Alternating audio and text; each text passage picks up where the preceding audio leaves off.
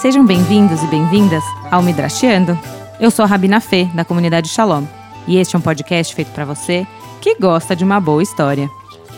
Finalmente chegou o episódio que venho prometendo há algum tempo: o tal do Manual de Interpretação de Sonhos Judaicos. Esse manual é mais do que judaico, é talmúdico.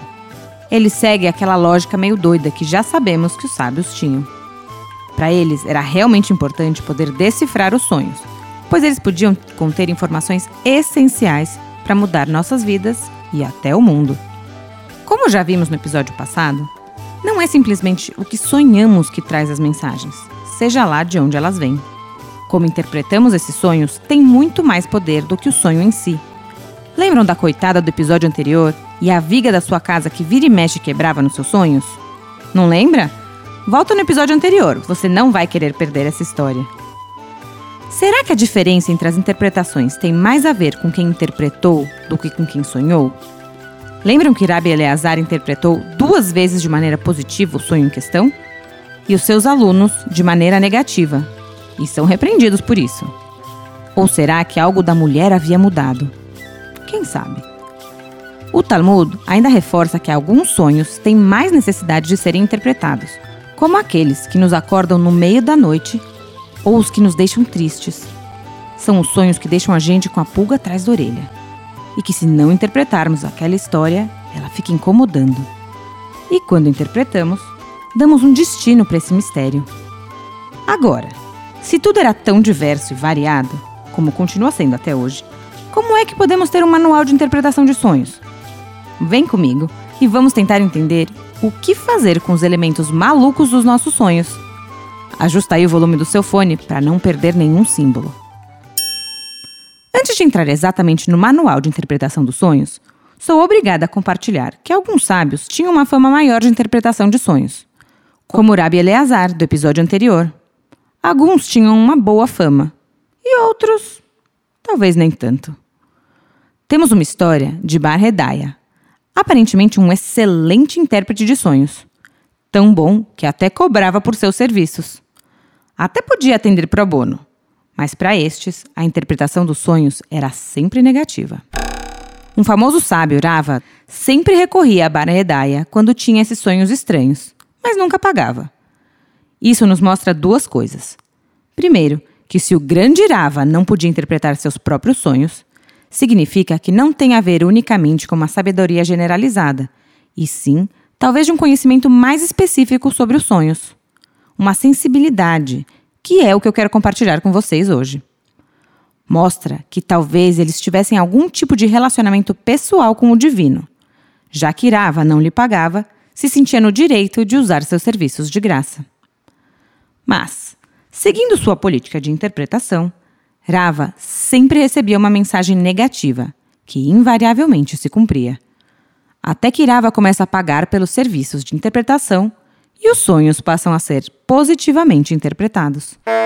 Rava, que de bobo não tinha nada, logo entendeu o sistema e fica furioso. Você é um homem malvado. Tudo isso que me aconteceu por sua causa. E você me trouxe todo esse sofrimento. Esperaríamos que o Talmud logo viesse dar uma bronca em Bar Hedaya, não é mesmo? Mas estamos todos muito errados. O Talmud não diz nada a esse respeito. Porém, ele depois morre, uma morte um tanto precoce. Então volto à minha velha pergunta: para que precisamos de um manual se a interpretação não depende do sonhador, mas muito mais do intérprete?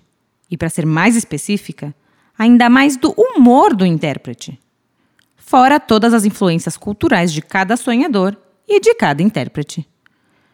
Talvez essa resposta a gente nunca consiga ter de fato. Então vamos logo ver o que os sábios têm a nos contar sobre esse tema. Porque, diferentemente do que as interpretações de sonhos atuais, que teoricamente revelam preocupações, desejos e até memórias pessoais, os sábios do Talmud, que enxergavam os sonhos como mensagens divinas, como já vimos mais de uma vez por aqui, viam os sonhos como uma predição do futuro. Interpretar corretamente o sonho significava poder antever algumas situações e se preparar para ela. Exemplo claríssimo disso vimos nos sonhos interpretados por Yosef, já na própria Torá. Alguns sonhos da época do Talmud ainda podem fazer sentido no nosso mundo no século XXI. Outros vão ser tão bizarros que talvez seja difícil de transpor tantos séculos. Vamos começar com um sonho de Rava, interpretado finalmente de maneira positiva por Bar Hedaya. Rava sonhou que sua casa desmoronava e todos vinham retirar seus tijolos.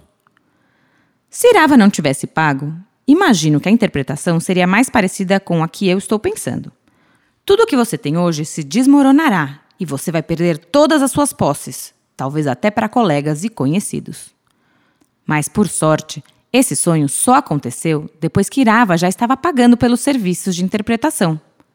Então, se você sonhar algo similar, pode ficar tranquilo, porque Bar Hedaya fez questão de instituir que a interpretação desse símbolo fosse: Seus ensinamentos serão espalhados por todo mundo. Bem melhor, né? Aqui vai uma pequena listinha tirada de um livro chamado The Jewish Dream Book o livro judaico dos sonhos, a chave para abrir o significado oculto de seus sonhos, de Vanessa L. Ox. Já que começamos com os sonhos que têm a ver com lugares e situações, como esse do sonho de Irava, vamos ver outros exemplos. Se você sonhar que as paredes de sua casa estão caindo, você terá muitas propriedades. Se estiver subindo ao telhado, você se tornará uma pessoa proeminente. Essas, junto com o sonho de Irava, até fazem um certo sentido. Se as paredes da casa caírem, podem estar dando lugar para toda essa nova propriedade que você irá adquirir.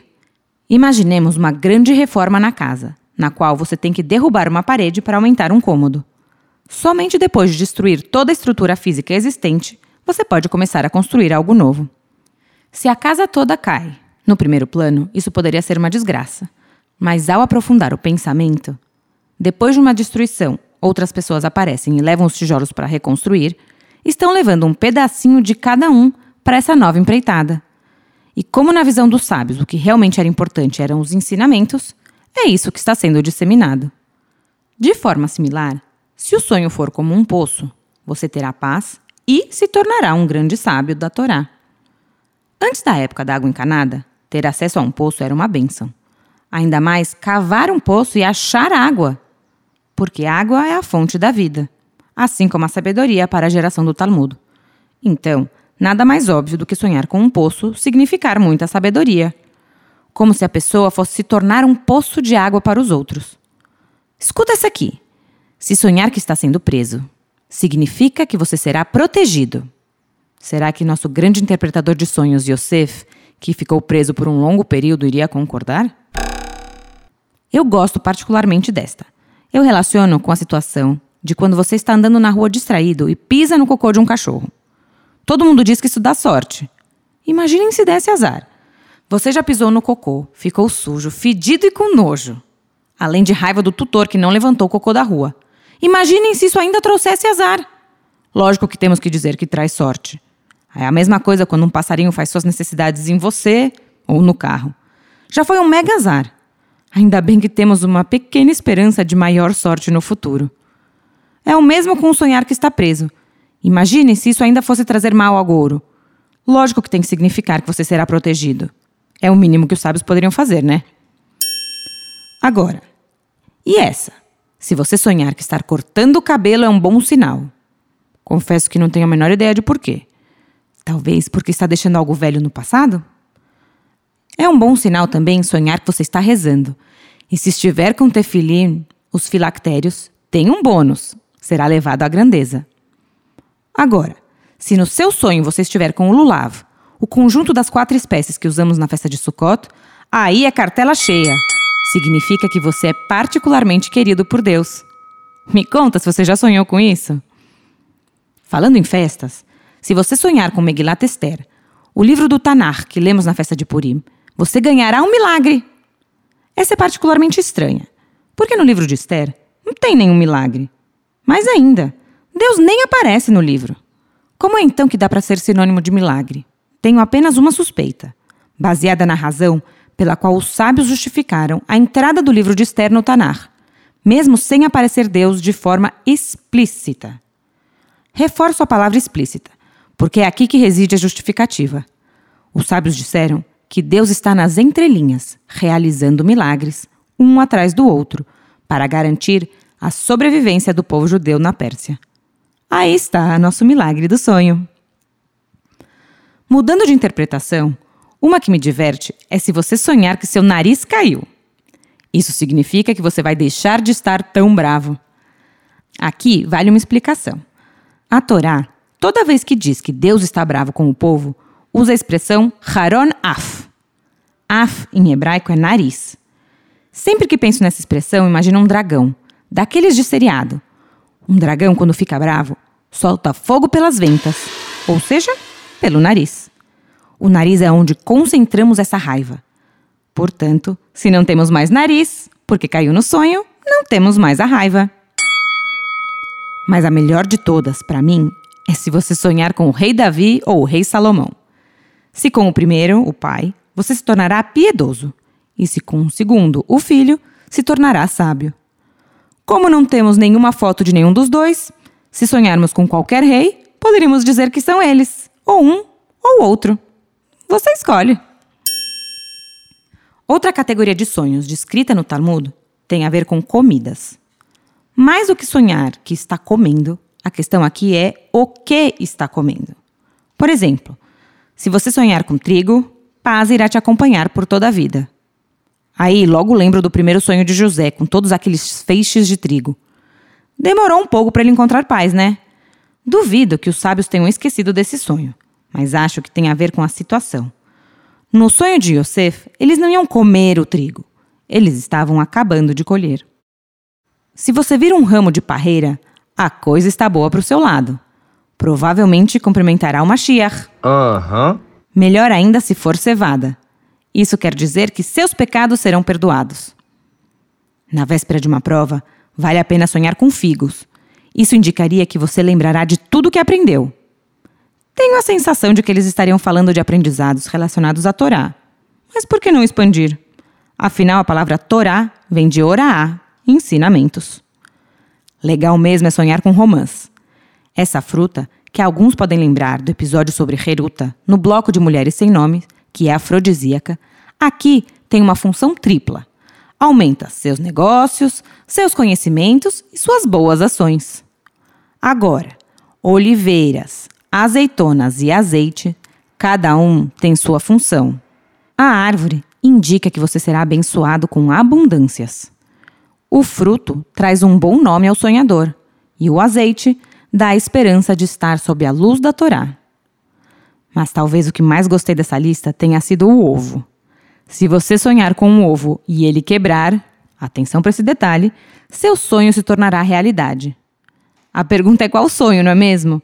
Um que você queria realizar ou o sonho do ovo quebrando? Como uma última categoria por aqui, temos os animais.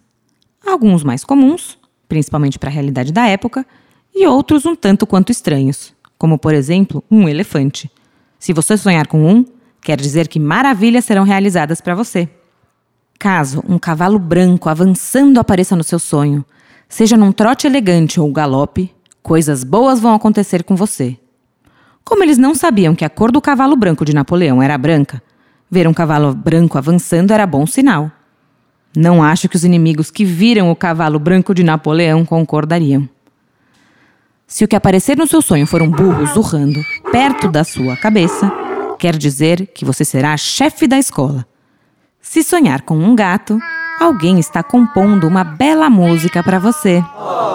Agora, se você vir um galo, você terá um filho. Adivinha o que vai acontecer se sonhar com uma galinha? Errou quem disse que ia ter uma filha. Imagina que os sábios iam achar que isso era uma bênção. A galinha simboliza que você terá um belo jardim e razões para ser feliz. Eu que tenho duas filhas, posso dizer que razão para ser feliz pode ser ter filhas mulheres. Mas acho que os sábios não iriam concordar comigo. Número também é bem importante. Se você sonhar com um bode, terá muitas bênçãos no ano por vir. Mas se forem vários bodes, serão muitos anos de bênção. Mais ou menos como foi com o faraó na história de José. Lembra? Sete vacas para sete anos. Então, vamos lá sonhar com um rebanho completo. Para encerrar o nosso manual por hoje, vale trazer o sonho com cobras. Elas simbolizam que você terá um bom sustento. volto lá para a história de pisar no cocô. E aí, o que você achou deste pequeno manual? Certeza vai servir para algumas coisas e outras não. Mas quero chamar a atenção aqui que todos os elementos trazidos são positivos. Não importa com o que você sonhe, ele vai antever algo bom e bonito para o seu futuro.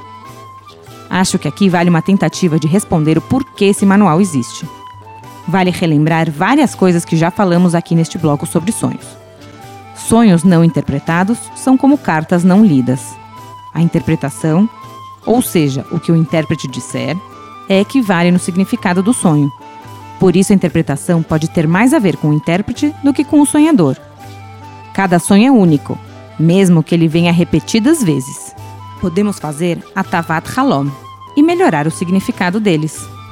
Com tudo isso, arrisco dizer que o grande objetivo é tentar transformar absolutamente todos os sonhos em algo positivo. Mesmo os sonhos que possam assustar, como sonhar com uma cobra ou estar preso, são bons presságios. Nenhum sonho tem uma interpretação negativa a priori. Faz com que a gente se esforce em ver sempre o lado bom, sempre ir para o caminho positivo. O que retoma o que já disse. Se acreditarmos que os sonhos são profecias divinas e que eles são boas profecias, temos uma chance infinitamente mais alta de nos sentirmos melhores com a gente mesmo. Dá mais força de acreditarmos em nós mesmos. Isso é o primeiro passo para tentar alcançar nossos sonhos. Porque se a gente não acredita na gente mesmo, aí ninguém vai acreditar. Vale trazer aqui uma frase de Theodor Herzl, o pai do sionismo moderno. Im tirtzu enzo agadá. Se quiseres, não será apenas uma lenda. O que quer dizer que se você acreditar, nada do que você quiser será apenas um sonho. Isso começa a dar chances para que possamos ir em frente. E com isso, conto para vocês que estamos chegando no nosso último episódio do ano. Nosso bloco de sonhos terminou e vamos ter uma saideira. Daqui duas semanas, voltamos para finalizar o ano de 2022 com um episódio especial de Hanukkah. Espero vocês! Este é um podcast da comunidade Shalom, com o apoio do Marom Amlat, Massorti Amlat e da Organização Sionista Mundial. Este podcast contou com a participação da Yoná Naslauski Basta e da Thaís Friedman no roteiro e do Beni Zecri e do Ciro Neto na música e edição.